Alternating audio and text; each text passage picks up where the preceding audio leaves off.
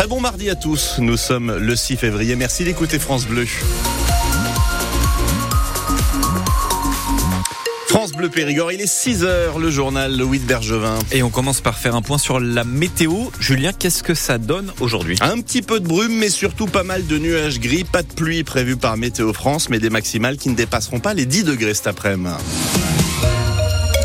Il tentait de livrer de la drogue dans la prison de Neuvik avec un drone. Deux jeunes de 21 et 18 ans ont été condamnés hier au tribunal de Périgueux. Ils avaient été arrêtés par les gendarmes dans la nuit de jeudi à vendredi dernier.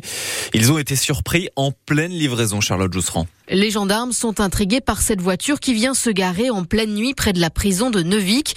Une jeune femme de 21 ans conduit. Sur le siège passager, un jeune homme de 18 ans l'accompagne. Lui, c'est le pilote du drone. Elle, elle est proche de l'un des détenus. Les gendarmes retrouvent dans sa voiture trois colis. L'un contient de la drogue, environ 50 grammes de résine de cannabis. Les deux autres, un téléphone. Les militaires mettent la main aussi sur le drone en panne ce soir-là. C'est pour ça que le pilote n'a pas réussi à livrer les colis. Les deux jeunes originaires de Limoges n'avaient jamais eu affaire à la justice avant. Ils ont passé le week-end en garde à vue avant d'être jugés. À l'audience hier, ils ont été condamnés à un an de prison et ils n'ont pas le droit de revenir en Dordogne d'ici les trois prochaines années. Et on ne sait pas encore s'ils iront en prison pour purger leur peine ou si elle sera aménagée.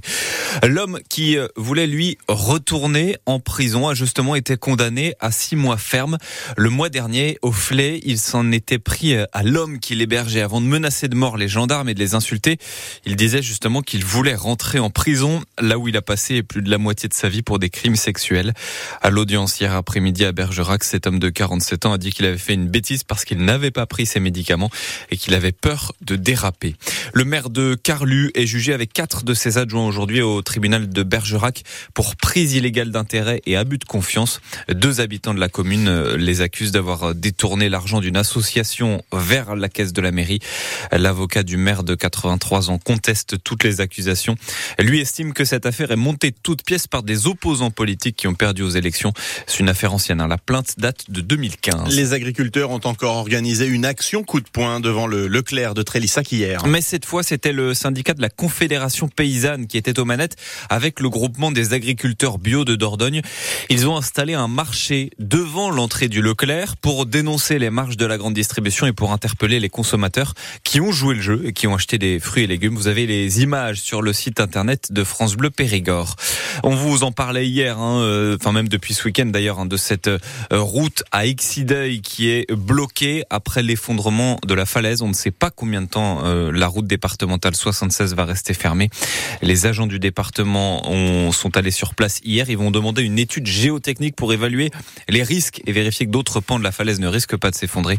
Ça va prendre plusieurs semaines avant d'avoir les résultats. C'est la nouvelle qui ébranle le Royaume-Uni. Le roi souffre d'un cancer. Le palais de Buckingham l'a annoncé hier. La maladie de Charles III a été détectée lors d'une intervention bénigne. On n'a aucune information sur la gravité de son cas. Mais dans les pubs anglais, la nouvelle anime les discussions. Exemple au King's Head à Londres, Richard Place. Francis trinque de bon cœur avec deux amis, coincés dans un angle autour d'une petite table. Les trois hommes ne parlent pas de foot pour une fois. Depuis qu'ils sont arrivés, un seul sujet de discussion, la maladie du roi. Pour être honnête avec vous, j'ai failli ne pas venir ce soir. Quand j'ai appris la nouvelle, ça m'a mis un coup au moral. Tout ce qui arrive à la famille royale, ça me touche. Ils font partie de nos vies. Ils sont sans doute tristes et c'est important pour nous aussi. Au bar, James est venu commander. En attendant sa pinte, il veut bien parler du cancer de Charles III. Ils en ont discuté rapidement à sa table, mais sans grande inquiétude. Je suis assez confiant. Il est entouré par ses proches et par nous, les Britanniques. Il va recevoir les meilleurs soins possibles dans ce pays. Curieux, Alan s'approche, lui aussi veut parler du roi et de son cancer, plus précisément de son traitement. Il travaille pour le NHS, le service de santé publique, et dès ses premiers mots, on comprend qu'il ne soutient pas la monarchie. Combien de millions de livres sterling va-t-il encore nous coûter Les autres malades du cancer n'auront pas une telle attention, justement parce que nos hôpitaux manquent d'argent et sont dans une situation très très difficile.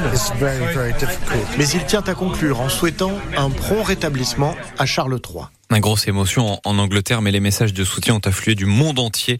Le président américain Joe Biden a souligné le courage nécessaire face au cancer, tandis que le français Emmanuel Macron a adressé ses amitiés au roi.